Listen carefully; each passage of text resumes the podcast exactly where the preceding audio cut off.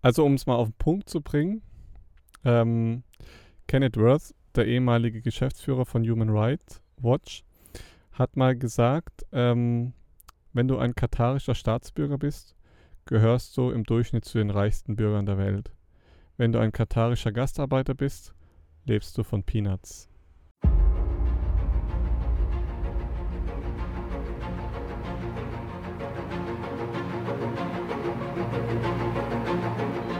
Lebensliebe.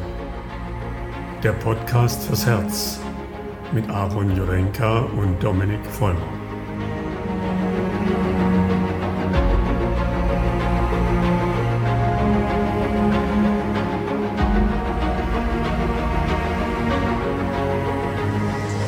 Aus der Mitte des Herzens darf ich euch alle herzlichst begrüßen zum Podcast Lebensliebe. Wie immer bin ich äh, frisch aus dem Waldbaden heraus vorbereitet, ganz viel Liebe am Start und was gehört dazu? Was braucht man für Lebensliebe? Natürlich den Aaron. Guten Morgen, lieber Aaron. Hallo, wie geht es dir? Fühlst du dich bereit? Guten Morgen. Äh, ich fühle mich sowas von bereit. Äh, Sehr schön. Ich bin auch direkt vom Spaziergang mit dem Hund zurück, vom Mandarinenbaum direkt in den Bus Super. und äh, sitze jetzt hier wieder schön im Grünen. Die Vögel zwitschern, die Sonne scheint gerade nicht. es ist gerade eine Sonne davor, aber eigentlich ist es schon schön warm und äh, ja, wir genießen nach wie vor das äh, mediterrane Klima hier in Griechenland und ähm, freue mich jetzt auf eine entspannte Folge Lebensliebe mit dir. Ich freue mich auch, Aaron. Und nur für die ZuhörerInnen, ähm, über, seid nicht überrascht, ähm, es ist Sonntag. Äh, es ist ein bisschen komisch, dass Ja. heute eine Folge kommt. Ähm, und zwar hat es Sehr einen, komisch. genau, hat es, hat es einen wichtigen und richtigen Grund. Und zwar sitzen Aaron und ich, äh, zwar heute schon am Samstag, aber ne, wir projizieren uns mal als Sonntagmorgen ähm, zusammen. Wir haben gefrühstückt, wir waren im Wald und dann haben wir mal gedacht, lass uns doch mal über Fußball sprechen. Und ich denke, ich, das wird einigen von euch auch so gehen, die jetzt zuhören. Ich denke, es geht ganz, ganz, ganz vielen so, die jetzt gerade debattieren, die ja auch einen Diskurs, Dispute führen ähm, über ein ganz, ganz, ganz, ähm, find, wie ich finde, auch ein interessantes Thema. Und zwar die Fußball-Weltmeisterschaft in Katar 2022. Heute 17 Uhr startet sie. Also wir sprechen für euch, es ist Sonntag. Und zwar mit dem Auftaktspiel Katar gegen Ecuador. Und da dachte ich mir, ich gucke jetzt mal dem Aaron in die Augen, äh, hm, metaphorisch gesagt, und frage ihn einfach mal, du Aaron, gucken wir das Spiel heute? Also lass uns mal die Frage reingehen, wollen wir hier mal ein richtiges Fass aufmachen, Boykott, äh, oder haben wir die Hoffnung, dass diese WM auch äh, eine Zeitenwende einläutet? Aaron, was denkst du?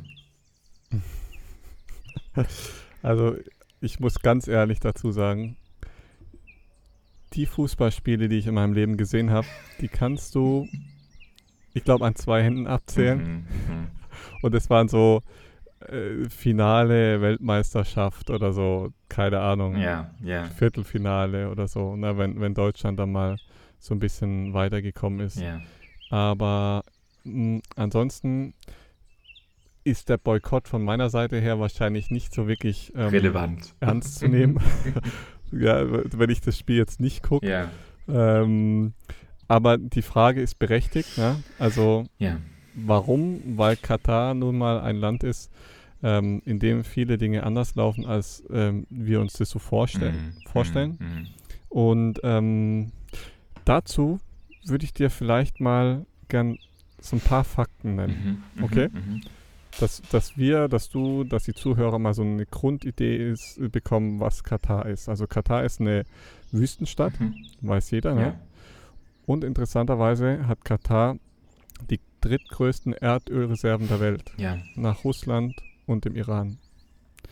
Bedeutet, sehr viel Geld ist hier im Spiel. Ja, wie bei Fußball auch.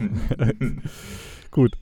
Zweitens, äh, Katar hat keine Sittenpolizei, also keine Scharia. Also wie wir wissen, ähm, Katar ist ein sehr islamisches Land und ist auch vom Islam mehr oder weniger regiert, ne, weil in diesen islamischen Ländern wird das islamische Gesetz zusammen mit dem gesellschaftskonformen, ähm, konformen Leben zusammengelegt. Ja, das heißt, wer der Gesellschaft gerecht werden will, muss dem Islam angehören. Mhm.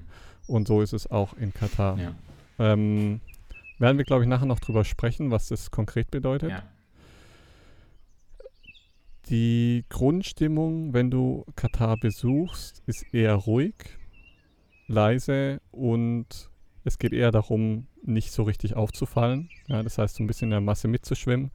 Ähm, anders wie jetzt zum Beispiel in Dubai. In Dubai ist alles laut, groß, pompös. Mhm, mhm. ähm, es ist dort auch groß und pompös, aber eher, ich sage jetzt mal, ein bisschen familiärer. Mhm, mhm. Ja, und warum das familiärer ist, das hat auch einen Grund. Ähm, da kommen wir nachher auch nochmal dazu. Dann ein ganz wichtiger Fakt für uns, auch fürs Gespräch heute. 95% der arbeitsfähigen Einwohner in Katar sind Gastarbeiter. Ja, wichtig. Das mhm. heißt, nur 5% ähm, sind dann letztendlich arbeitsfähige Bürger, Staatsbürger von Katar. Mhm. Ähm, und was damit schwingt, ist natürlich, dass jeder, der dort arbeitet, einen Bürgen braucht. Ja. Ja, und das ist meistens der Arbeitgeber. Auch noch ein ganz wichtiger Fakt, ja. ich denke, für uns. Ähm, ja, und was ich noch wichtig finde, ist, dass man sich echt immer bedenkt, also du hast es jetzt schon gerade gesagt, ne, es ist ein Staat, ähm, dass es das kleinste Land ist in diesem Umkreis, in diesen ganzen aneckenden Ländern. Also mhm. alles andere ist deutlich größer. Äh, Vereinigte Emirate ähm, mit, mit Dubai, eben wie du gesagt hast, auch als Hauptstadt. Ähm, und das ist schon, schon auch interessant. Also nur noch mal nebenbei, ne, das ist das kleinste von diesen Ländern. Also Jemen ist auch noch sehr, sehr klein. Also zum mhm. Jemen können wir auch noch, noch was sagen. Ähm, aber es ist halt sehr, sehr spannend, dass ich denke, dass gerade dieses kleine Land, was natürlich auch eine gewisse Gefahr hat, ne, von diesen anderen, ähm, ich sag mal, Mitstreitern drumherum, die da in der Nähe liegen, ähm, ja, vielleicht auch überrollt, mhm. überholt zu werden und damit natürlich auch ein sehr hohes Geltungsbedürfnis hat, ähm, ja, in der Welt auch ein gewisses Ansehen zu bekommen.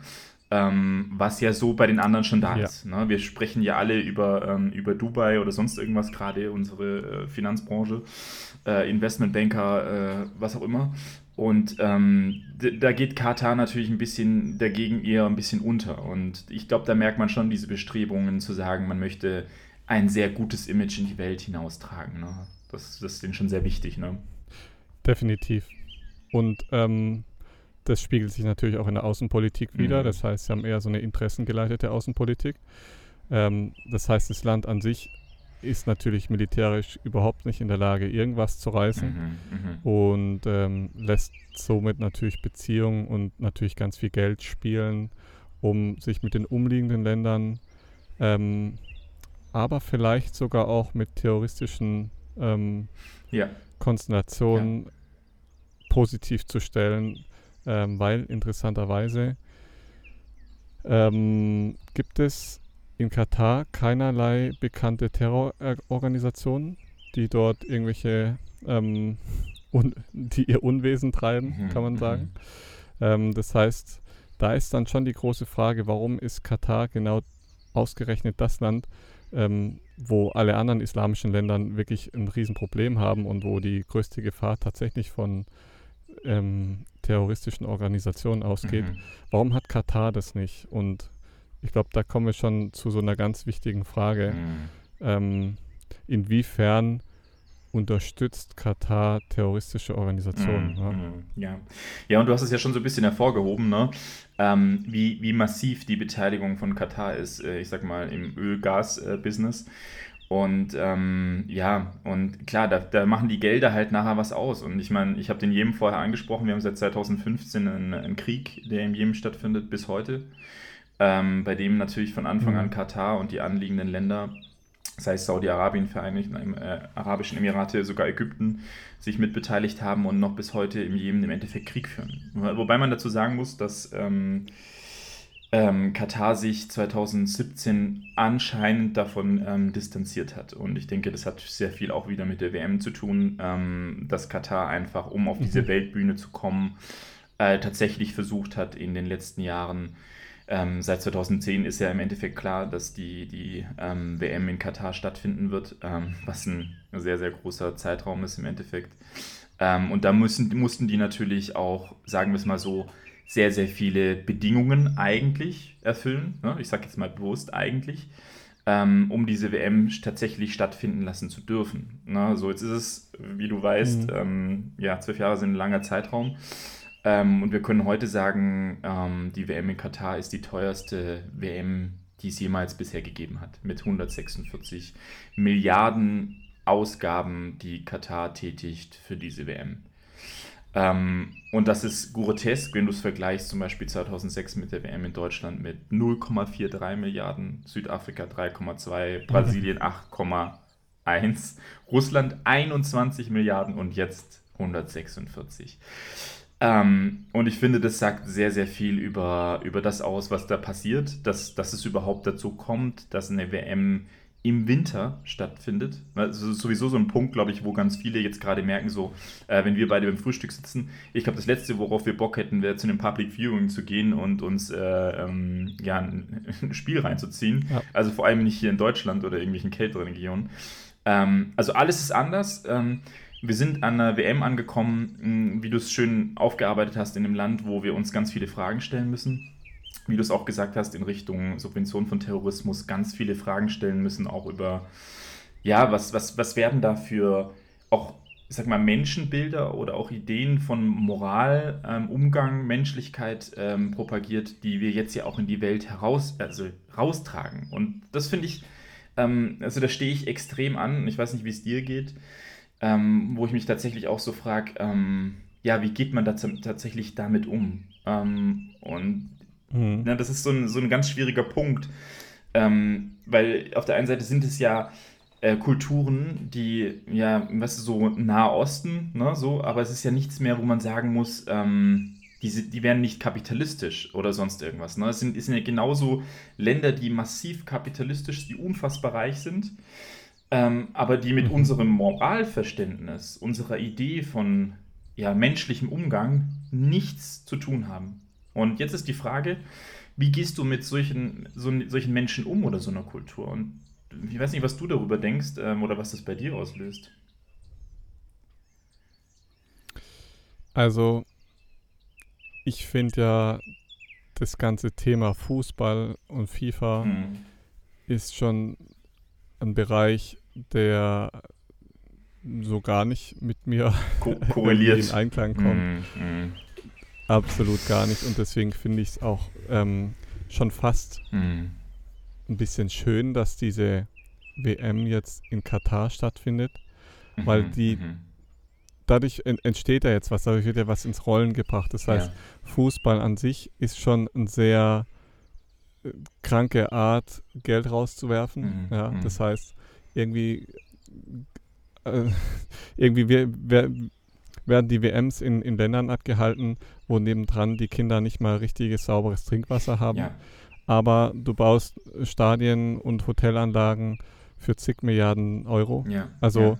es ist so die, die Perversion auf die Spitze gebracht. Und ähm, deswegen finde ich es schon sehr passend, dass die FIFA sich dazu entschieden hat, das dort abzuhalten, weil das spiegelt einfach so ein bisschen ja, die Denkweise und Perversion der Menschen wieder, die da so, ich sage jetzt mal, die Zügel in den Händen halten. Und ja, in, in Deutschland fällt es zwar erstmal so nicht auf, na, das Fußball ist toll und schön, mhm. aber letztendlich ist es halt einfach nur reine, eine reine Geldmaschine mhm. so. Mhm. Und es geht wie immer letztendlich nur um die Kohle und ja. ähm, klar, dass in dem Land einiges schief läuft ähm, und klar, dass dieses Land einiges ähm, auf dem Kerbholz hat. So. Ähm, die Frage ist nur, welches Land hat es nicht? Ne? Also das ist, ähm, ja, ich, ich finde es total interessant, was du sagst, weil, ähm, also ich bin, ich bin auch kein, ähm, ja, kein Typ, der, der Fußball verfolgt oder sowas. Ich, generell, ich, ich verfolge, also ich habe keinen Fernsehanschluss, ich äh, kann das, was ich konsumiere, äh, wenn dann nur über das Internet rausfinden. Das heißt, ich äh, habe gar nicht die Möglichkeit, weder Eurosport, ZDF, ARD, äh, sportmäßig zu konsumieren. Ich bin aber groß geworden mit einem Großvater, der tatsächlich eine gewisse Fußballbegeisterung hatte. Zum Beispiel sind wir nach Stuttgart, er war mhm. Stuttgart mhm. sehr, sehr, sehr zugeneigt. Äh, da saß ich wirklich in den Stadien äh, und habe dann halt zum Beispiel Stuttgart gegen äh, Schalke geguckt und das war sehr, sehr emotional. Äh, war auch eine tolle Zeit, aber bei mir ist dieser, dieser Funke im Nachhinein, wahrscheinlich weil ich auch in meiner Kindheit nie Fußball gespielt habe, ähm, nie so ganz übergesprungen. Aber ich muss dazu sagen, Fußball ähm, ist ein sehr faszinierendes ähm, äh, Ereignis oder ein sehr faszinierendes. Das ist ja, ist ja viel mehr als nur Sport. So. Ähm, und ich finde, man muss auch differenzieren zwischen dem, was du sagst, zwischen dem, dem Fußball, den wir im Fernsehen sehen, das ist der Profifußball, und dem Amateurfußball. Und ich glaube, der Amateurfußball ist eine ja. sehr, sehr coole Möglichkeit für, für Anbindung, Kollegialität, äh, Treffpunkte für Kinder und so weiter und so fort. Absolut.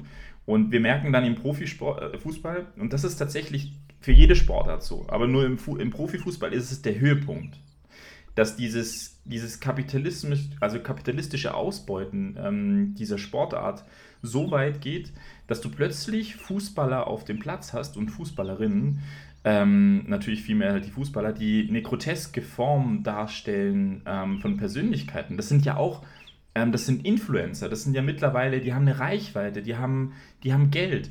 Ähm, und da finde ich es halt ganz interessant, dass genau diese Menschen, die, die diese Reichweite haben, sei es dann nachher auch der DFB, jetzt unabhängig von der FIFA, ähm, da stellt sich keiner hin und sagt, ich fahre nicht nach Katar oder so. Also da ist, da ist völlig klar, dass die äh, dahin fahren, um sich ihre Kohle abholen. Und ähm, mhm. da passiert, finde ich, was ganz, ganz Groteskes, dass wir ähm, diesen Kern des Fußballs, der sicherlich absolut verbindet, ereint, der, der eine Liebe darstellt, wo alle irgendwo auch gleich sind, ob du nachher homosexuell, ob du trans bist, äh, queer, LGBTQ-Community, das interessiert niemanden. Der Fußball soll ein, das macht jede Sportart eigentlich. Das macht uns alle gleich und das ist was ganz Schönes.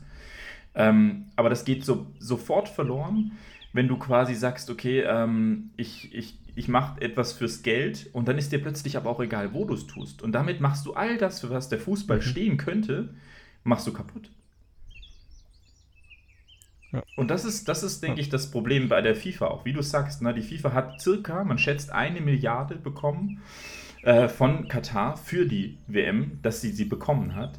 Mhm. Und ähm. Das Lustige ist, dass also die FIFA hat ihren Standort in der Schweiz, ne? Und ähm, diese ganzen Funktionäre, ja, die natürlich. ja natürlich, ähm, aber die Schweiz, ähm, ja. Ähm, die, die verfolgen die jetzt, ne? Also das ein paar sind schon eingeknastet. Ah, die verfolgen ja, die? Ja, ja, ja. Krass. Ein paar von den Jungs sind schon eingeknastet wegen Bestechung. Ähm, und einige werden noch verfolgt. Und es läuft auch ein Verfahren gegen Gianni Infantino, der ist der aktuelle ähm, Leiter der FIFA. Vorsitzende. Richtig, der ja. Vorsitzende. Ja. Ähm, und gegen den läuft auch ein aktuelles Ermittlungsverfahren wegen Bestechung. Und du weißt, wo der lebt, oder? Wo lebt er? In Griechenland. Ja, schön wär's, dann würde er mit dir Oliven pflücken. Italien. Nee, der hat in der Schweiz gelebt und rate mal, welches Land er zufälligerweise gezogen ist kurz vor der WM. Nach Katar. Nach Katar zu seinem Freund, dem Emir, dem Scheich von Katar, Tamim bin Hamad al-Thani. da muss man. Ja. Da muss man sagen, es ist ein schlauer Schachzug. Ja, ja. Ähm, weil er ist da in besten Händen. weil die Al-Thani-Familie, mhm. die macht ungefähr 10% der Einwohner in Katar aus. Ach was. Ja, also die, die Altani-Familie ist eine Familie, ähm, also in Katar gab es ja sozusagen gar nichts. Yeah, ja. Yeah. In Katar ist ja praktisch ein Wüstenland. Das Einzige, was es dort gab, war die Perlenfischerei. Und das hat die Altani-Familie vor vielen Jahren ähm, an sich gezogen ähm, und war da sehr erfolgreich, hatte natürlich dadurch auch Geld mhm, mhm, und ist dann sozusagen in die, in die Führung des ja, Katar-Regimes, kann man schon fast sagen, ähm, übergegangen. Mhm. Und das sind tatsächlich, ich habe es aufgeschrieben, ich glaube 20.000 Familienmitglieder, also Was? Kinder mitgerechnet. Ähm, und das sind ungefähr 10 Prozent, ähm, genau, 10 Prozent der katarischen Staatsbürger. Das ist ja Wahnsinn. Das heißt, der Staat ist die Familie und die Familie ist der Staat. Ja, ja. Ähm, und wenn man sich überlegt, woher die kommen, ja, das ist eigentlich ein Beduinenvolk, ein Fischer- und Beduinenvolk, ähm, die einen Stamm gebildet haben, ähm, ist es nach wie vor so. Ja, das heißt, es gibt zwar ein Parlament, was keinerlei Rechte besitzt, das heißt, die, die wichtigen Entscheidungen, die laufen alle über den Emir und über die Familie Und äh, so wie früher zusammengesessen wurde und die Entscheidung getroffen wurde, so wird es auch heute noch gehandhabt. Mhm. Und ähm, das heißt, irgendwo müssen die sich schon untereinander einig werden, aber es ist schon eine in interessante Konstellation und ähm, es ist quasi immer noch so ein, ja, eine sehr mittelalterliche Denkweise, die da so mitschwingt bei dem Ganzen. Mhm. Das heißt, hinter dieser Glitzerwelt Mhm. Steckt eigentlich eine, eine sehr, sehr veraltete Denkweise, was sich ja auch in dieser Religiosität und ja, in diesem ja, Islamisieren der, der Nationen Mhm. auch dahinter Mhm. steckt. Da kommen wir auch gleich vielleicht noch dazu, was, Mhm. was die so unterstützen, ne? welche, welche Organisationen Katar so unterstützt und dann kriegt man so ein bisschen Bild, ähm, ja, was hinter Katar und hinter der Familie Mhm. so, so steckt oder welche Denkweisen sie haben. Ja, ja, ja. Also ich, ich muss auch sagen, ich finde ich finde es so spannend, weil wir darüber gesprochen haben, weil es ja ein extrem kapitalistisches äh, Land ist. Ähm, das gilt aber halt nur für die Mhm. wenigen, wie du es gesagt hast. 85 Prozent äh, sind dann quasi aus dem Ausland zu, äh, um in dem System überhaupt ähm, diesen Reichtum zu ermöglichen. Ne? Also äh, da, da hast du vorhin das Kafala-System angesprochen, die diese, diese Bürgschaft mit sich bringt, dass, dass quasi jemand, der äh, Katari ist, quasi aus dem Ausland ähm, Menschen zu sich holen kann, die unter seiner Bürgschaft dort leben und arbeiten, aber es ist ein Stück weit, Ja. ist das Kafala-System ein Stellvertreter für moderne Sklaverei und ähm, das, Gro das Ja. Groteske ist, dass diese Menschen natürlich kommen, sei es nachher aus ähm, Bangladesch, aus Indien und tatsächlich in Katar ein bisschen besser verdienen, ähm, aber auch mit ihrem Leben bezahlen. Und ähm, da kann man wirklich Ja. sagen, dass der Reichtum dieses Landes natürlich basiert auf dieser Geschichte, die du schön erzählt hast, ähm, sei es von Perlenfischerei bis zu Gas, Öl.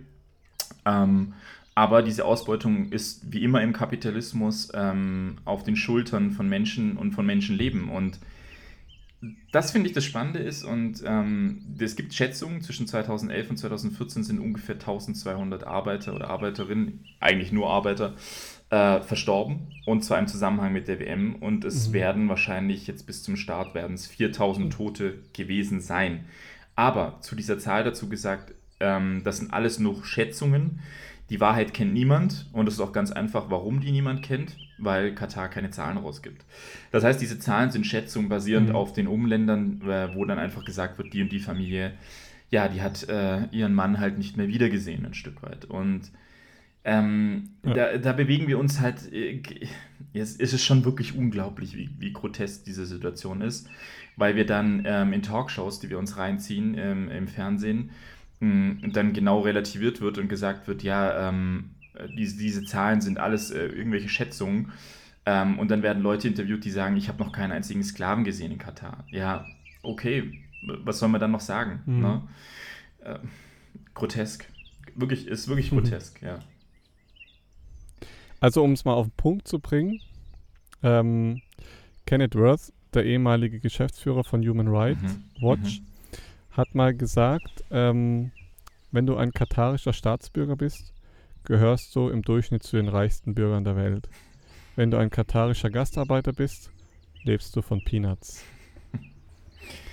Und es ist halt ja. echt so krank, ne, wie, also ich finde in Katar, es ist ja, Mhm. es gibt ja viele Länder so. Ne? Wir leben in Deutschland, wo es, naja, in dem, im Verhältnis dazu schon sehr ausgeglichen ist. Es gibt eine breite Mittelschicht, es gibt vielen Menschen sehr, sehr gut. Ähm, wenn du nach Südafrika gehst, da hast du auch ein sehr, sehr großer, also se- sehr, sehr viel Reiche und sehr, sehr viel Arme. Mhm. Und in Katar, Katar ist für mich so, so eine richtige Spitze Ja, ja. die Spitze des, ja, keine Ahnung, wie man es beschreiben soll, aber du hast halt wirklich so ein, so eine Zusammen, Zusammenprallen von zwei Welten, von sehr, sehr, sehr, sehr arm Mhm. auf sehr, sehr, sehr, sehr reich. ja. Also musst dir mal vorstellen, wenn du katarischer Staatsbürger bist, hast du richtig krasse Privilegien. Mhm. Das heißt, du zahlst weder für Strom noch für Gas. Jeder, der in Katar gearbeitet hat, bekommt automatisch eine Rente von mindestens 4000 Euro Was? monatlich. Egal, ob er Vollzeit oder Teilzeit gearbeitet hat. Ja. Und es sind in Katar auch, gibt es keine Schulgebühren oder anderen, andere Bildungsgebühren. Also du bist da auch, also du wirst dort so richtig empfangen und kriegst auch Grundstück zur Verfügung gestellt, wo du bauen kannst und so. Also es ist so, wenn du Staatsbürger bist in Katar, hast du praktisch das, das Los im Lotto gewonnen. Mhm. Ähm, mal davon abgesehen, dass dort durch diese vielen Arbeitskräfte, die dort sind, ähm, wahnsinnig viel Reichtum geschaffen wird. Durch die Billiglöhne ähm, müssen die eigentlichen Geschäftsmänner, die dort sind, eigentlich mehr oder weniger ihr Leben genießen und, und äh, nicht, nicht, nicht groß was arbeiten. Also wenn du Geld verdienen willst, so, dann bist du dort genau richtig. Wahnsinn. Und das ist, spiegelt so auch so ein bisschen diese Stadt wieder. Mhm. Mhm. Ja. Mhm. Ja, natürlich. Und ich meine, das sind die, die. Bilder, die wir uns schon wahrscheinlich erreichen, sind dann halt diese Bilder aus der Hauptstadt in Doha oder sonst irgendwas, ne, wo aus, aus diesem Geld, und das erleben wir auch in, sei es in Abu Dhabi, ähm, ähm, in Dubai, wo auch immer, ähm, erleben wir ja groteske Formen, was man mit Kapitalismus und Kapital alles entstehen lassen kann. Ähm, und das Spannende ist natürlich, wa- warum wird es bei uns so wenig kritisiert, auch von unseren PolitikerInnen, von unseren ähm, teilweise auch Moderatorinnen. Ähm, wobei man da sagen muss, auch ähm, selbst das ZDF geht damit sehr kritisch um. Ähm, aber man merkt halt immer wieder so diese, mh, diese Wichtigkeit, die Katar einfach auch gespielt hat für, für Deutschland, weil sie, und das ist sehr, sehr klug, sehr früh schon angefangen haben, riesige Investitionen auch in Deutschland zu tätigen. Also ich meine, man muss sagen, von Volkswagen, 10% von Volkswagen gehört Katar. Und dazu zählt Mhm. Deu- Deutsche Bank, 6,1%, Siemens, 3%. Und das sind, das sind Zahlen, weißt du, die sind, die sind heftig. Also ich meine, 10% von, von der Volkswagen AG ähm, was das ausmacht. Ne? Und damit hat sich halt Katar eine sehr Mhm. gute Grundlage gelegt, ähm, um halt einfach auch einen, ich sag mal, einen subtilen Druck aufzubauen. Ähm, niemand überlegt sich dann nachher zu sagen, ja, dass Katar, äh, dass wir mit Katar nichts mehr zu tun haben wollen, wenn du weißt, dass äh, die wichtigsten Firmen ähm, von Katar ein Stück weit abhängig sind ähm, oder im Endeffekt Katar gehören. Ähm, und ich denke, das ist das, was wir gerade erleben. Und dazu kommt diese prekäre Situation, die wir mit Russland hatten, dass wir einen neuen Gaslieferant brauchten ähm, und im Endeffekt jetzt auch nochmal wieder auf den Katar abhängig sind. Und das ist so, so grotesk, weil wir quasi Russland getauscht haben äh, für Katar und jetzt in dem moralischen Dilemma liegen, äh, uns zu fragen, Mhm. ja, was machen wir denn jetzt? Aber Auf der einen Seite wollen wir euer Gas kaufen, damit wir über den Winter kommen. Aber so mit sportlich und eigentlich sonst wollen wir nichts mit euch zu tun haben. Und ich denke, das ist das, was die Kataris auch ein Stück weit ausspielen, was sehr, sehr klug ist. Und dann sagen, ja, ihr mit eurem westlichen Blick auf uns, ähm, ja, das ist ja schön und gut, dass ihr das sagt, aber äh, ihr könnt es auch nur machen, weil ihr nachher von uns äh, eu- euer Gas ähm, rausholt, oder? Und äh, da haben sie einen Punkt, Ja. oder? Ich weiß nicht, wie du es siehst. Also das moralische Dilemma ist sehr, sehr groß. Mhm, mhm. Ähm, es ist auch äh, schön, was du ansprichst mit dem Gas von Russland, Gas von, von Katar. Ähm, welches Dilemma ist größer? Ja, genau. Und ich, ich weiß auch nicht. Also ich habe da ja kein gutes Gefühl bei.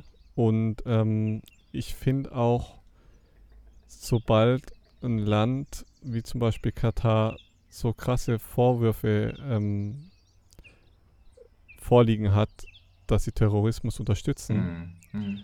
ähm, finde ich so ein bisschen fragwürdig, was wir da tun. Ha? Das heißt, Mhm. wir unterstützen indirekt den Terrorismus, der gerade auf der Welt Mhm. abläuft, indem wir von denen Gas kaufen oder indem wir dort vielleicht dann eine WM abhalten. Und dann ist es tatsächlich so, dass ich sagen muss, okay, also damit will ich eigentlich nichts zu tun haben, also gucke ich dieses Spiel besser Mhm, nicht so. Also mhm. unterstütze ich das auch damit nicht. Mhm.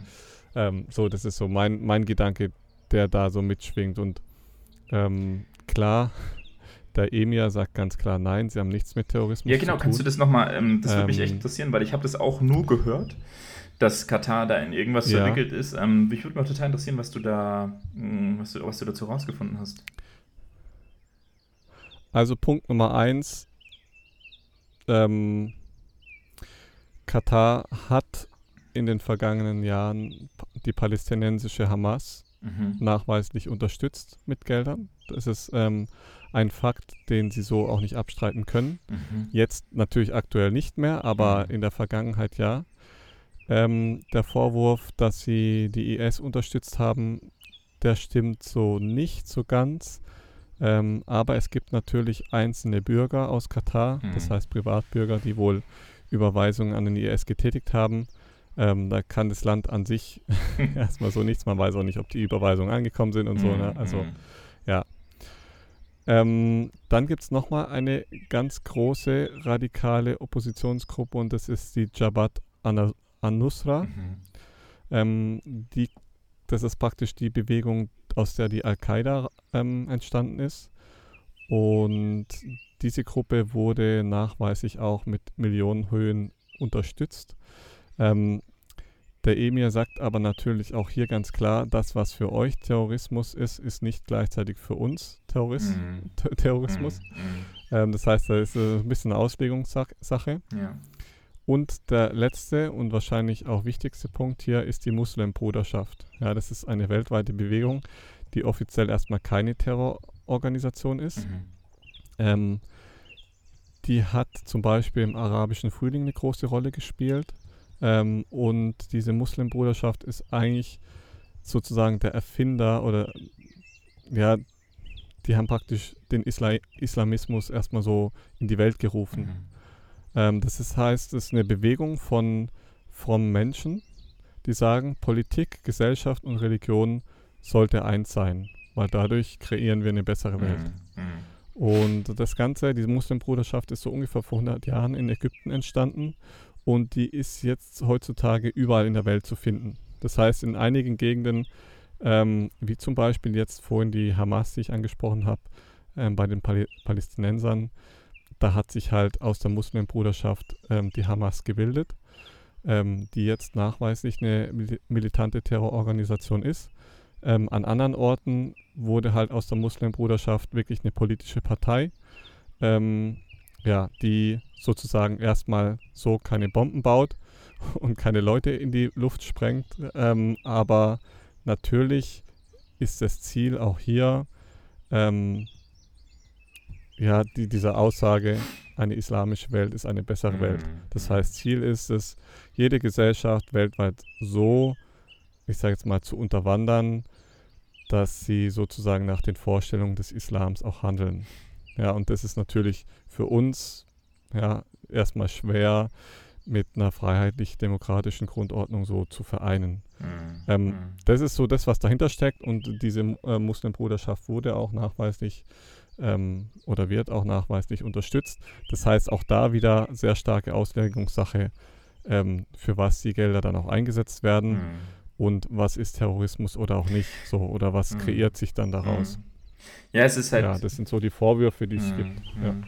Ja, es ist, ist sehr, sehr interessant, weil es halt diese, mhm, ja, diese Vorstellung, dass ähm, das Glauben, dass Religion ähm, fast schon politisch oder maßgeblich sein kann für Gesetzgebung. Ähm, und das zeigt für mich ein riesen äh, Problem auf, weil, also man muss dazu sagen, du hast es ja schon angesprochen, in Katar ist die Scharia ja nicht ähm, eingesetzt. Äh, letztendlich haben sie trotzdem die, diese religiösen Weltbilder, projizieren sie ja trotzdem auch in, ein Stück weit in ihre Gesetzgebung, weil es ist ganz klar, dass Homosexualität, ähm, diese ganze Queer-Community, also Transsexualität, all das ist ganz, ganz klar verboten. Also würdest du als Mann einen Mann küssen auf der Straße, ähm, ja, dann hast du ein Riesenproblem in Katar. Ähm, und das, Ja. das Gleiche gilt. Und da wirst du auch Ja, eingeknastet. das, das ist die Realität. Und äh, da kommen wir ins nächste Thema, ähm, das tatsächlich jetzt auch von, von einigen Organisationen tatsächlich Homosexuellen ähm, oder sei es Transsexuellen äh, oder äh, alle wirklich von der LGBTQ-A-Plus-Community eigentlich gesagt wurde, Leute, fliegt da nicht hin, weil wir wissen nicht, was passieren wird. Und das ist, finde ich, das finde ich krass. Genau. Also, ähm, dass du sagen musst, wir veranstalten eine WM, die ein Ausdruck von Fußball ist, der, der alle gleich machen soll. Ja. Ähm, und dann kannst du nachher als homosexueller Mensch nicht sagen, ich kann nicht zu diesem Land reisen, weil ich nicht weiß, was passieren wird. Weil du darfst nicht Händchen halten und das ist ja das Spannende. Also der, der, der, das ist so cool, wie das auch formuliert wird. Der Emir von Katar sagt dann nachher, wenn er darauf angesprochen wird, ja, was ist denn, wenn jetzt da auch homosexuelle Paare kommen? Dann sagt er, der antwortet darauf gar nicht, der sagt nur, zu uns dürfen alle kommen, wir, wir heißen alle willkommen, solange sie unsere Tradition, unsere Regeln, Regeln, äh, sagen wir mal, einhalten. Was zu Deutsch heißt, ähm, genau, Ja. Kein Alkohol in den Stadien, kam auch jetzt erst raus. Ne? Katar hatte erst gesagt, ja, okay, Bier, das erlauben wir dann nachher. Ist jetzt auch verboten. Äh, Im Stadion wirst du keinen Alkohol trinken dürfen. Ja. Finde ich jetzt ehrlich gesagt, äh, ja. ist, ist, okay. Ob das aber jemand verbieten muss, das ist eine andere Frage. Aber hat auch wieder mit der Kultur zu tun. Genau. Ähm, und das finde ich ist das Spannende, weil es geht hier ganz klar darum, dass man gesagt hat, man möchte mit der WM in Katar, erstmal natürlich hat die FIFA einen Arsch für Kohle dafür bekommen. Aber es ist die Idee, wo die Welt sagt jetzt, wir hoffen, dass sich dort was verändern wird. So, das heißt, wir haben die tolle Idee als westliche Community, dass wir solche Dinge machen und dann nachher sagen, ja, das Land wird sich ja danach verändern. So, das ist das, mhm. dieses alte Prinzip, das Menschen wie Markus Lanz oder sonst äh, auch andere ältere Generationen aus der Boomer-Generation noch kennen, nämlich Wandel durch Handel. So. Ähm, haben wir uns mal auf die Fahnen geschrieben, auch im Prinzip mit Russland, mit anderen äh, Ländern und jetzt wahrscheinlich auch mit Katar. Wir sagen also, wir veranstalten diese WM. Ähm, es gibt so kleine Auflagen, ne, dass man sagt, so ja, das mit dem Kafala-System, also das finden wir nicht so cool, könnt ihr mal daran ein bisschen was ändern. Was wird gemacht? Katar sagt, ja gut, äh, ändern ein bisschen was. Jetzt gab es eine kleine Änderung, nämlich, dass die jetzt den Arbeitsplatz auch äh, verändern durften. Ne? So, die mussten nicht mehr nur konstant an dem Platz arbeiten, wo ihr, ihre Bürgschaft ihnen gesagt hat, wo sie arbeiten müssen. Ähm, ändert das was am Kafala-System? Nein. Ändert das was an der Ausbeutung? Nein. Mm, und jetzt kommt die große Frage, Aaron. Wird diese WM in Katar etwas verändern? Wird sich dieses Land ändern? Diese Idee zu sagen, ähm, Homosexualität ist krank oder wie es auch einer der ähm, Funktionäre von Katar äh, gesagt hat, Homosexualität ist eine äh, psychische Erkrankung im Endeffekt. Na, also er hat gesagt, das ist, ähm, das ist nicht normal und deswegen äh, darf es auch nicht stattfinden. Glaubst du, daran ändert sich was? Hm. Ich glaube nicht, dass sich was daran ändert und zwar ganz einfach aus dem Grund, das, was ich vorhin angesprochen habe, es ist einfach ein sehr traditionelles Land. Mhm. Ähm, es ist geführt von einer Familie, die sehr religiös ist. Ja. Und diese Religiosität, die werden wir mit keiner WM verändern. Ja, bei der WM geht es jetzt erstmal schlichtweg noch nur um die Kohle ja. und um die Außenpolitik sozusagen mehr oder weniger von Katar. Ne? Sie gut dastehen für die Welt, mhm. ähm, mhm. was präsentieren. Ich denke, auch jetzt bei der WM werden sie ganz viel versuchen ähm, runterzufahren. Ne? Also ich könnte mir auch vorstellen, ähm, das Schlimmste, was für Katar jetzt passieren könnte, würde, wäre, wenn sie jetzt, keine Ahnung, 200 Leute festnehmen würden, weil sie Alkohol öffentlich trinken mhm, oder so. Mhm. Ja. Ähm, wenn die jetzt Alkohol mit ins Stadion nehmen und die, ich glaube nicht, dass die irgendjemand dort verhaften werden, mhm. weil das wieder ein sehr, sehr schlechtes Bild auf Katar werf, werfen würde. Ähm, aber ich bin trotzdem gespannt, was passiert. Äh, das ist, weil ja. Das ist halt ja, einfach, ja. es ist halt die Regel dort und es ist das Gesetz. Ja, und das Gesetz sagt kein Alkohol und keine Homosexualität und die Frau ist dem Mann untergeordnet. So. Und ähm, wenn ein Mann die Frau schlägt, die Frau hat keinerlei Rechte nee. im, nee. Und im, im Noch krasser, was, weißt Auch du, was passiert, wenn, wenn sie vergewaltigt ja, wird? Ja. Wenn eine Frau vergewaltigt wird? Nee. Dann wird sie verurteilt, weil sie außerehelichen Sex hatte. Ja. Und genau, da wirklich, Aaron, das ja, macht also, mich wirklich, das macht mich, ja, es ist wirklich, es ist grotesk. Und das ist das, das ist das wirklich ja. Schlimme an der ganzen Sache, dass wir, dass wir diese, diese Chutzpe haben, diese Dreistigkeit, zu sagen, wir, wir veranstalten diesen Zinnober in diesem Land ähm, und tun so, mhm. als ob äh, das alles ja so, ja, das wird sich schon irgendwie ändern und so schlimm ist es ja nachher gar nicht. Ähm, jetzt warten wir erstmal die WM ab und vor allem, Aaron, ich finde, um zu wissen, was irgendwann passiert, ist doch der Blick nach hinten immer das Einfachste, oder? Also im Idealfall lernen wir aus Fehlern, lernen wir aus der Vergangenheit. Und das Spannende ist, dass es nie passiert.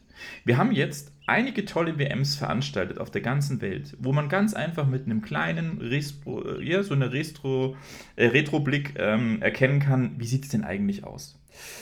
Und der Fakt ist, sei es die WM in Brasilien, die WM in Südafrika ähm, oder die WM in Russland 2018, wir können uns ja ganz einfach angucken, was ist danach ähm, in diesen Ländern passiert. Hm. Brasilien ist, finde ich, eines der besten Beispiele, weil das ja auch sehr, sehr kontrovers diskutiert wurde, dass so viele, weißt du, diese Riesenstadien mhm. da reingeballert wurde. Und jetzt pass auf, da ja. wurden ja wirklich ja. ganze Favelas, ganze äh, Familien entwurzelt, ähm, deplatziert, damit diese Riesenstadien mhm. gebaut werden konnte. Und das war immer diese Argumentation, jetzt wartet mal ab, was kommt nach dieser WM? So, das ist 2014 gewesen. Ähm, und das ist wirklich jetzt schon eine Zeit lang her. und jetzt kannst du dir, glaube ich, ja, selber beantworten, voll. wahrscheinlich, was passiert ist. Gar nichts. Im Gegenteil. Ja? Äh, es ist, wenn dann, noch an diesen Situationen, wo damals ähm, diese Stadien gebaut wurden, noch schlimmer geworden. Ähm, wir haben sogar jetzt, sagen wir mal, eine Regierung bekommen in Brasilien, die nicht gerade schön ist mit anzuschauen mit Bolsonaro. Ähm, das heißt, es ist ein, ein Schuss nach hinten losgegangen, aber richtig extrem. Russland finde ich auch ein tolles Beispiel mit 21 Milliarden. Ähm, wirklich so das, der Höhepunkt an, an Sportswashing und vor allem das Lustige, danach kam direkt nach der WM das erste Mal der Einmarsch in die Ukraine. Und ähm, lustigerweise kannst du das auf ganz viele in der Vergangenheit ähm, datierte Großereignisse, sei es damals auch ähm, Olympiaden, ähm, die veranstaltet wurden, ähm, zum Beispiel auch im Zweiten Weltkrieg, ähm, kann man das zurückdatieren, dass im Endeffekt diese Großveranstaltungen eher einen, einen Rückschritt bedeuten. Und das finde ich so spannend, ähm, weil wir jetzt wieder, obwohl du den Blick nach hinten gehen kannst, sagen, nee, ähm, wir können ja hoffen. Ähm, und ich finde, das, das sind nur die zwei Bereiche, die du hast. Du kannst dich fragen, boykottiere ich das? Ähm, oder habe ich die Hoffnung, dass es was verändert? Nur dann kann ich sowas in so einem Land machen, finde ich. Also rein, weißt du, aus diesem moralischen Dilemma betrachtet. Ein Dilemma bedeutet, du hast zwei Optionen. Und für mich gibt es nur diese zwei Optionen. Und die Hoffnung, ja. wo, wo, wo, soll, wo soll die herkommen? Ich, ich, für mich, mich, mir geht das nicht im Kopf. Also, Wahnsinn. Nee, ich glaube, das sind, letztendlich sind es ja alles nur so ja, Begründungen für, für die, die das Ganze dann entscheiden, für sich selbst, für, vielleicht für, für die Außenwelt, mhm. ähm, ja, dass die Kohle fließt so.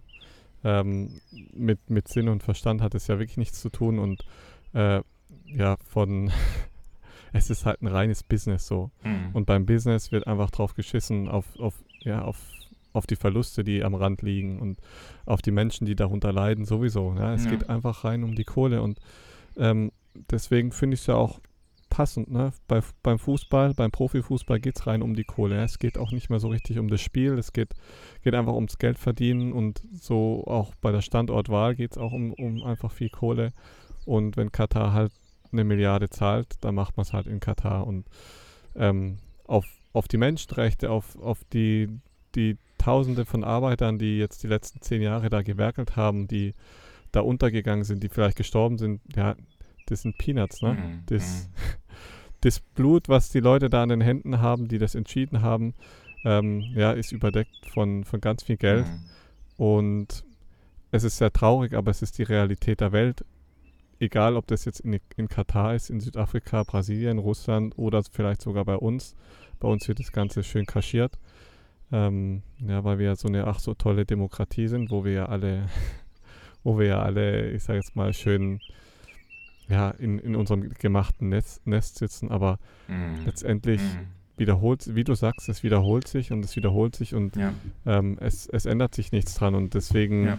kann es, finde ich, finde ich es jetzt schön, dass es so publik gemacht wird und dass, dass darüber geredet wird. Ähm, aber Profifußball ist nun mal eine Geldmaschine und jeder, der, der das unterstützt, der hat auch ein Stück weit Blut an den Händen. So. Ja. Also kann man nicht anders sagen. Mhm.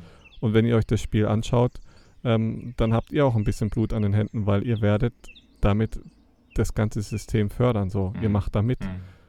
Und deswegen kann ich nur für mich sagen, ich möchte damit nichts zu tun haben und bei mir passt es halt eh, ne? Ich bin eh kein Fußballfan, genauso wie bei dir. Ja, ich. Aber für mich passt halt auch das Drumherum nicht. Mhm. Und vielleicht passt deswegen Fußball für mich auch nicht, weil das halt immer so ein ja, so einen gewissen Vibe hat, der für mich noch nie gepasst hat. So. Also ich, ich, stimme dir, ich stimme dir total zu. Also ich meine, wir, wir sind in der glücklichen Position, dass es uns überhaupt nicht juckt. Also mir, mir bricht es keinen Zacken aus der Krone, ja. die wir nicht zu gucken, weil ich sie eh nicht gucken würde. So.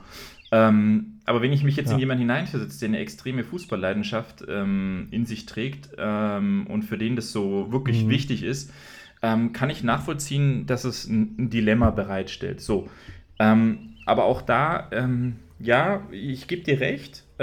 sobald man sich diese Themen so tief angeguckt hat, dann muss einem bewusst sein, okay, wenn ich das konsumiere, bedeutet das eine subtile Subvention, ja, oder eine Beteiligung an, an diesem Land, weil das wird damit Geld verdienen. So. Ähm, aber jetzt kommen wir in diese, boah, das ist, das ist echt prekär, ne? Ähm, äh, das Problem ist, die meisten von uns werden, die das Spiel trotz oder diese Spiele trotzdem konsumieren werden, werden sagen, was macht es denn für einen Unterschied, wenn ich jetzt da nicht einschalte? Und da kommen wir in einen, in einen interessanten Bereich. Also wir, wir werden definitiv ähm, deutlich mehr Menschen haben, die die WM nicht konsumieren als sonst. Das, ist, das zeigen jetzt auch schon die Statistiken. 56 Prozent mhm. wollen die WM gar nicht schauen. Ähm, auch wegen ja. dem Vibe oder wie man sich gerade fühlt und generell mit dem ganzen Thema mit Katar, da haben die Leute schon keinen Bock drauf. 35% sagen aber ja. Und ähm, ich denke, ganz viele darunter werden sagen, ja, was ändert es denn, wenn ich äh, jetzt da nicht einschalte? Und da möchte ich nochmal irgendwo reingehen ähm, oder auch nochmal bewusst machen, eine gewisse Awareness schaffen, weil das, das, ist, das ist bei ganz vielen Faktoren der Punkt, dass wir zu Hause sitzen und sagen, was, es ändert doch nichts. Nur weil ich, weil ich jetzt, äh, weißt du, so äh, mich vegan ernähre oder vegetarisch mhm. oder ähm, genau. Oder jetzt halt eben den Guter Vergleich, ja, ne? genau, diesen, diesen Fernsehen nicht anschauen. Ja. Was, was, was ja. hilft es dem, dem, ja, den Menschen, die hungern oder sonst irgendwas? Und da sehe ich einen, äh, einen ganz großen äh, Fehler, weil so denkt die Mehrheit. So, das ist der Punkt. Das müsst ihr euch mal bewusst machen. Die Mehrheit von uns hat das Gefühl, dass wir völlig machtlos sind und dem ausgeliefert sind, was dort draußen passiert. Und das sind wir nicht. Ähm, weil wenn diese 35 Prozent, die jetzt Ja sagen, sagen wir mal davon ist die Hälfte ist unentschlossen oder sagt so, boah, ey, eigentlich, äh, wenn ich das mal nicht mache, dann, ähm, ja. Wenn die dann nachher noch sagen, hey, ähm, nee, Moment mal, ich glaube daran, dass es einen Unterschied macht. So, dann hast du nochmal gute ähm, 17 Prozent mehr. Dazu kommen die ganzen anderen, die eh noch unentschlossen sind, die entscheiden sich auch noch. Und plötzlich hast du, sagen wir mal, gute fast 90, 85, 90 Prozent von Menschen, die nachher sagen, nö. So, jetzt, jetzt lass mal die WM veranstalten und dann sind es plötzlich nur noch 10% von den Deutschen, die damit konsumieren, die sonst Fernsehen gucken. Ja, das war ein Schuss in den Ofen. Ja. Wird nie wieder vorkommen, wird ja. nie wieder passieren. Nee. nee. Und das ist so das, das System, was du gerade also schön beschrieben hast, ist, dass wir immer denken, wir haben keine Macht, mhm. aber dabei hat immer das Volk letztendlich die Macht, so. wenn es was machen würde. Weil ohne uns funktioniert es nun mal nicht. Ohne uns Konsumenten funktioniert Fußball nicht. Ja. ja?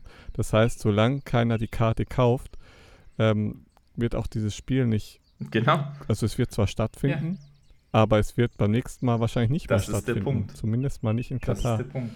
Und also ich finde, an sich äh, müsste, müsste man das ganze System ja boykottieren. Also nicht nur nee. aufgrund von Katar, sondern das ganze System musst, FIFA Fußball-Weltmeisterschaft. Fußball boykottieren. Ja? Das, ist, das ist der Punkt.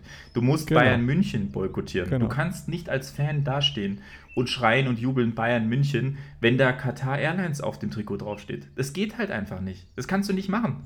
Wenn du einen moralischen Quadranten hast und sagst, hey, äh, ich finde äh, Ungerechtigkeit gegenüber Homosexuellen äh, unfair, so, ich finde Diskriminierung von Frauen unfair. Ja, dann kannst du nicht bei Bayern München auf dem Feld stehen und denen zujubeln. Geht nicht. Ja. Geht eigentlich nicht, aber so, das ist die Welt, in der wir leben. Mhm. Weil es ist halt in vielen Punkten so. Na, ist, du kannst auch nicht sagen, ähm, keine Ahnung, ich, ich will das Klima verbessern mhm. ähm, und, und du kaufst dir ein E-Auto so. Mhm. Ja, das ist auch so, das sind so, aber man fragt sich manchmal schon, wie weit denkt der Mensch wirklich oder wie weit will er, wie weit will er denken. Mm. Ähm, aber es ist so ein bisschen ein trauriges Spiel, was sich, egal ob es jetzt in Katar ist oder bei ja. uns direkt vor der Haustür, ja. es wiederholt sich halt immer. Ja. Der Mensch scheißt da einfach drauf. Ne? Er ist so egoistisch und macht sein Ding und solange es ihm selber gut geht, verändert sich erstmal gar nichts. Mm, so. mm. Also kann man sich auch ein Ticket kaufen für Katar und das Fußballspiel anschauen. Und das ist so ein bisschen ein trauriges Spiel, ne? deswegen wir ja auch hier jetzt über diese Folge sprechen wollen, damit es damit man sich wirklich mal damit beschäftigt. Das so. ist doch der Punkt. Ähm, ich glaube, dass ganz viele von uns gar nicht diese Beschäftigung haben oder dass ganz viele, die weil sie nicht sich mit Bayern München beschäftigt haben, gar nicht äh, die Reichweite von Katar äh, oder Qatar Airlines, Qatar Airlines ähm, absehen konnten. Aber das ist das, was sich halt jetzt ändert. Und diese, diese Veränderung muss dazu führen, dass wir darüber nachdenken, etwas zu boykottieren. Und Boykott bedeutet nicht nur, dass ich es nicht konsumiere, sondern dass ich auch anderen sage, was ich darüber denke.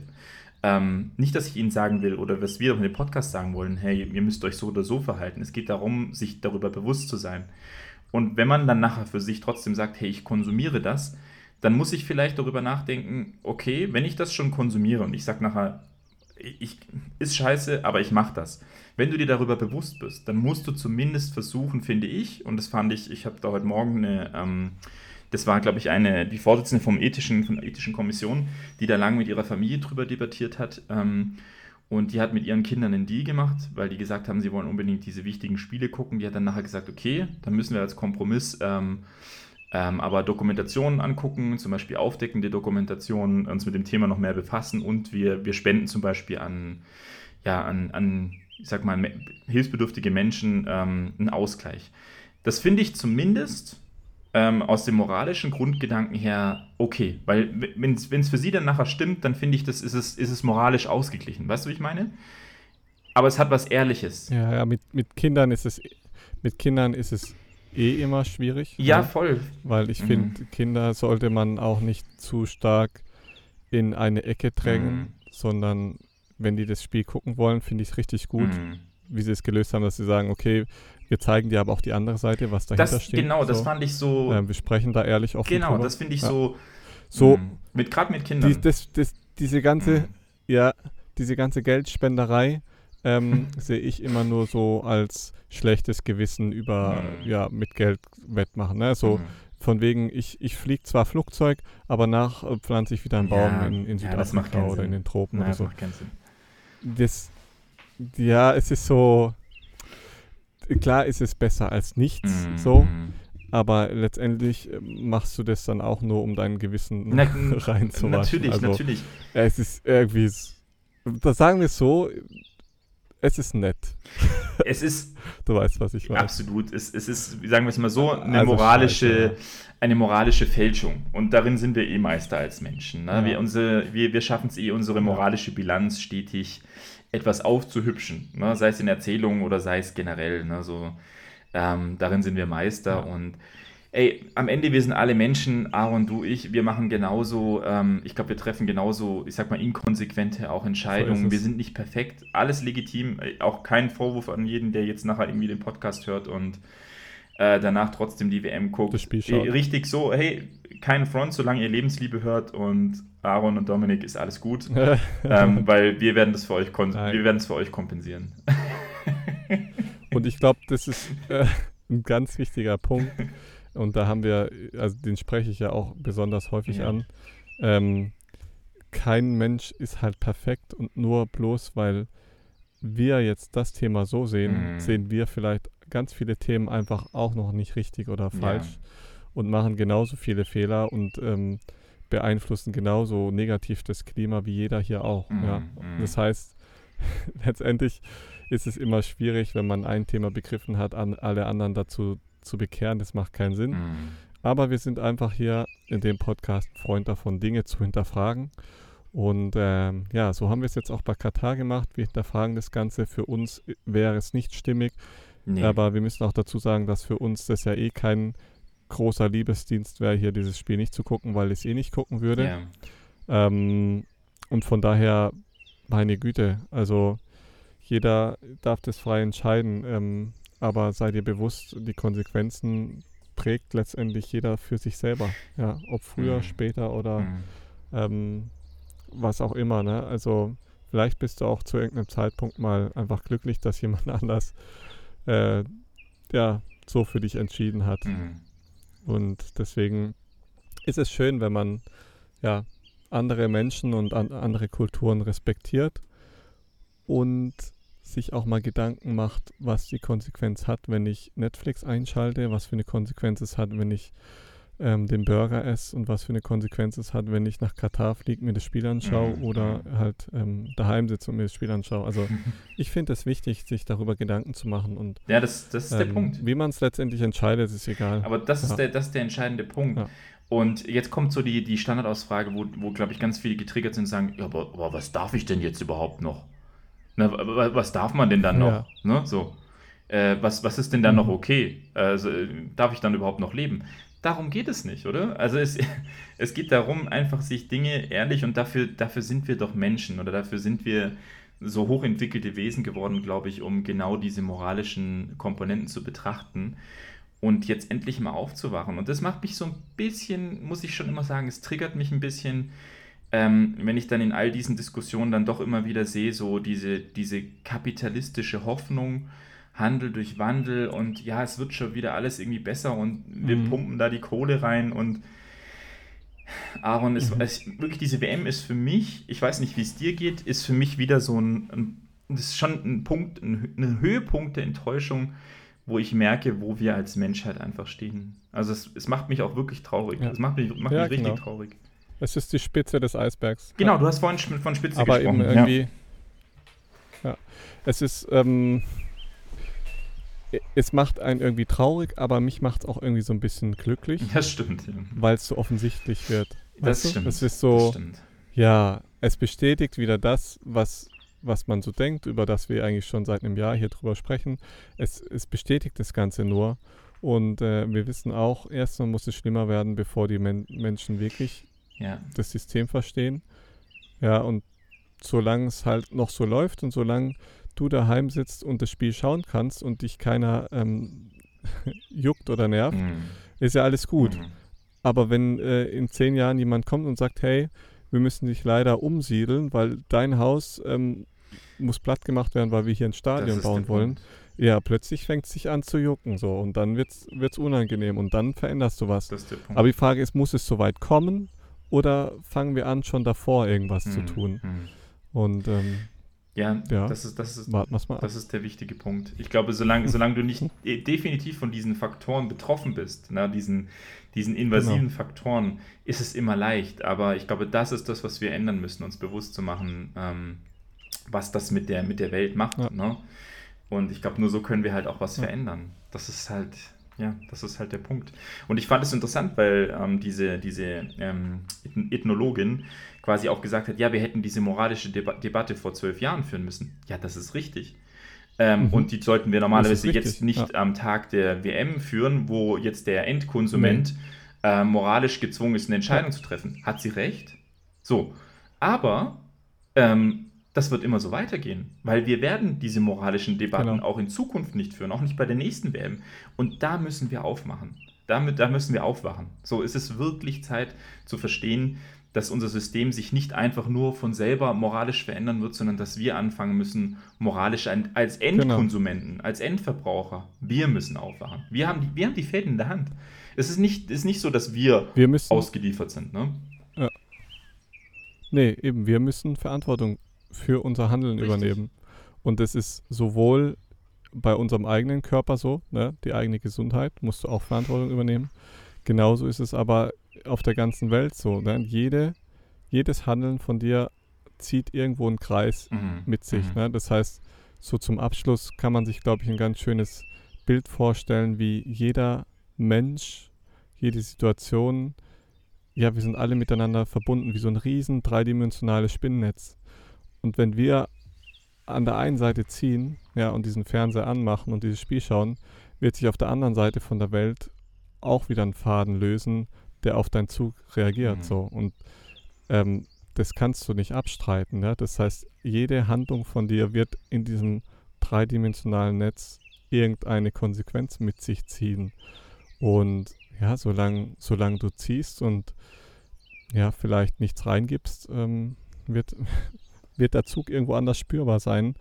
Und da musst du dir halt einfach nur im Klaren sein, dass es so ist Mhm. und kannst dich nicht dahinter verstecken hinter deinem Fernseher und sagen, ja, juckt mich alles nicht, ja, aber du ziehst halt da Ja, dran. ja. Es juckt dich halt schon irgendwann. Irgendwann juckt es dich so. Irgendwann ja. Irgendwann, wie du mal schön gesagt hast, irgendwann ist auch der letzte Baum gefällt. Und dann? Stimmt. dann stehen Ja. wir da und dann so, Moment mal, was machen wir jetzt? ja.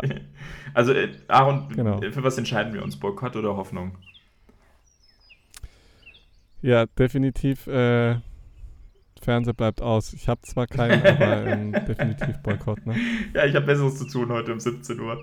Äh, Ja, Äh, Ich Ja. glaube, wir, ich glaub, wir, Ja, gehen lieber, wir auch. gehen lieber zusammen aufs Wasser und versuchen ein bisschen Leben, ja, Lebensliebe. Äh, sagen wir es mal so: ähm, Boykott durch Hoffnung. Sagen wir es mal so. ein Liebesboykott Boykott für, für mehr Hoffnung. Genau, wir, wir werden einfach um 17 Uhr heute ganz, ganz viel Liebe äh, in die Welt rausschicken und äh, geben Ja. die Hoffnung nicht auf, dass, dass die Lebensliebe, glaube ich, ähm, am Ende des Tages über, über all diese Disparitäten, ja, sagen wir es mal so, gewinnen wird und das Wichtigste ist, was den Menschen ausmacht. Also da, daran glaube ich tatsächlich. Voll.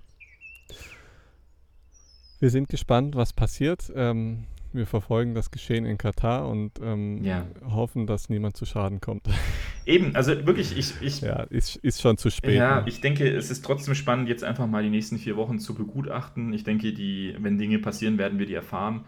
Und die können wir uns dann gerne auch nochmal im Talk Ja. anschauen. Ähm, wie immer auch gerne die Zuhörer. Es ist ähm, super interessant, was ihr auch drüber denkt. Schreibt uns, gebt uns Input und Ja, voll. ähm, dann können wir auch wieder drüber di E-Mail diskutieren. ist ne? verlinkt. Mhm, Genau, ja, vielleicht hat auch jemand einfach nochmal, gerade zur genau. WM, ähm, auch nochmal einen spannenden Blickwinkel, wie es für einen auch selber ist oder wie es auch selber ist, wenn man nachher sagt, nee, ich gucke die WM und ne, so, wir, wir sind da ja offen. Ist ja gar nicht so, dass wir Voll. euch nachher da irgendwie öffentlich diffamieren werden. Das ist nicht der Fall. Ähm, ich denke, wir beide, ich glaube, wir lieben es einfach ganz ehrlich und klar uns zu positionieren und ich denke, das haben wir damit getan. Ja. Und du, jeden Menschen, glaube ich, den wir nachher erreichen, der sich da auch nochmal reflektiert, ähm, ist ein Gewinn zu den 35 Prozent, die nachher diese WM konsumieren wollen. Ja. Ich denke, damit haben wir, Voll. damit haben wir was getan. Schön. Dann ähm, vielen Dank fürs Zuhören. Habt einen wunderschönen Sonntag und ähm, ja, genießt äh, die Lebensliebe, anstatt irgendwie, irgendwie vor der Glotze zu hängen und das Spiel anzuschauen. Genau, heute ist übrigens äh, ein gut schöner Tag hier. Ich glaube, das lohnt sich, dann lieber in die Wälder rauszugehen und äh, ja, Ja. tief einzuatmen und vor allem auch ausatmen. Ganz wichtig, loslassen, ausatmen. also macht's gut. Aaron, danke. mal. ciao. ciao. ciao.